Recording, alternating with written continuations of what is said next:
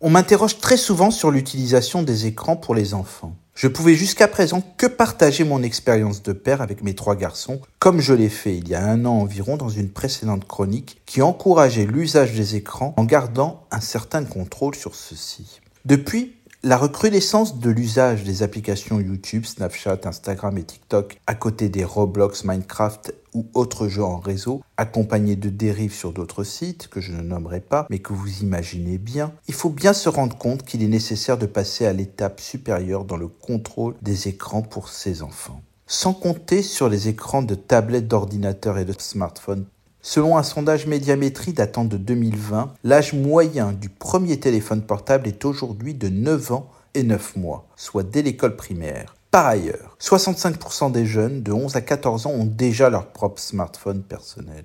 Pour les parents, c'est un excellent moyen pour garder contact à tout moment avec leurs enfants et éviter certaines inquiétudes. Pour les adolescents aujourd'hui, c'est devenu très difficile de se passer d'un écran, quel qu'il soit. La plupart des établissements scolaires utilisent des logiciels comme EduCnet, Pronote ou la vie scolaire, et intégrant toutes les informations, que ce soit les devoirs et les notes, ainsi que le suivi des enfants.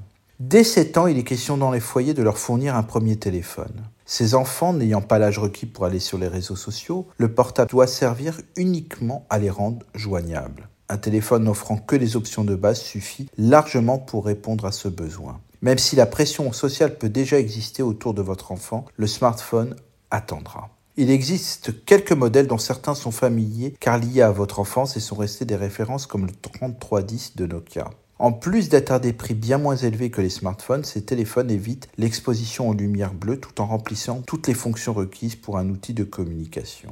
Ceci étant dit, il est aussi indispensable d'activer le contrôle parental sur tous les écrans utilisés par les enfants. Pour ce faire, il existe plein de solutions rassemblées sur le site i-enfance.org qui vous indiquera tout de manière très détaillée. Cette activation est devenue indispensable de la vie de tous les experts. En France, actuellement, 80% des enfants de 11 ans ont déjà été exposés à des images pornographiques sur Internet. Caroline Goldman, docteur en psychologie spécialisée pour enfants et adolescents, dans son podcast évoque en plus du contrôle parental qu'il est indispensable d'avoir une discussion avec vos enfants avant l'entrée en sixième. Les vidéos et les images qui circulent sur les téléphones portables de leur entourage au collège peuvent être choquantes pour nos enfants, dit-elle. Elle ajoute qu'Internet est le reflet à la fois de ce que l'homme peut générer de plus extraordinairement civilisé, intelligent, vertueux, et tout ce qu'il peut produire de plus triste et depuis laid. Donc parents, vous savez ce que vous avez à faire.